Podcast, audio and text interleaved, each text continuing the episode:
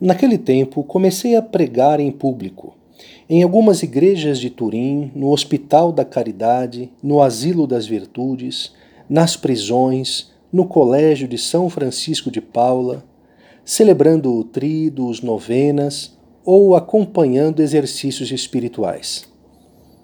Após os dois anos de teologia moral, eu fiz o exame de confissão. Pude dessa maneira cultivar com maior proveito a disciplina, os bons costumes e o bem das almas dos meus rapazes nas prisões, no oratório e onde fosse necessário.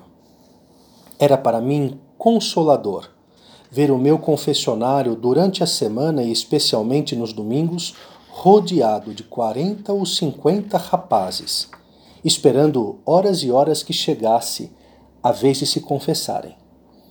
Foi essa a vida normal do oratório por quase três anos, até outubro de 1844.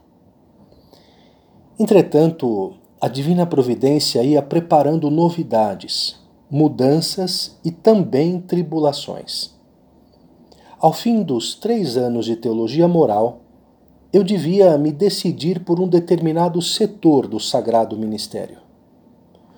O velho tio de Comolo, o padre José Comolo, vigário de Cinzano, com o parecer do arcebispo, havia me convidado para ecônomo e administrador da paróquia, trabalho que não mais podia fazer por causa da idade e dos achaques.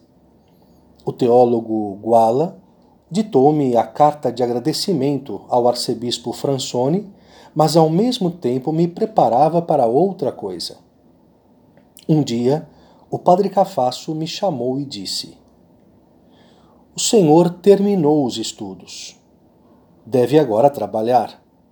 A messe é muito grande nestes tempos. A que se sente mais inclinado? Ao que lhe agradar melhor, respondi ao padre Cafasso. Bem, Há três trabalhos, continuou ele. Um como vigário em Butilheira d'Asti, outro como professor de moral aqui no colégio, e um terceiro como diretor do pequeno hospital ao lado do refúgio. O que você escolhe? Eu lhe respondi o que o senhor julgar melhor. Mas ele insistiu: não se sente inclinado a uma coisa mais que a outra? Minha propensão, disse-lhe, é para cuidar da juventude. O Senhor faça de mim o que quiser. Verei no seu conselho a vontade de Deus. Mas neste momento, o que há no seu coração? Em que pensa? Continuou insistindo o padre Cafasso. E eu lhe respondi: nesse momento, parece-me estar no meio de uma multidão de jovens que me pedem ajuda. Foi então que ele me disse: Vá então de férias por algumas semanas, Dom Bosco.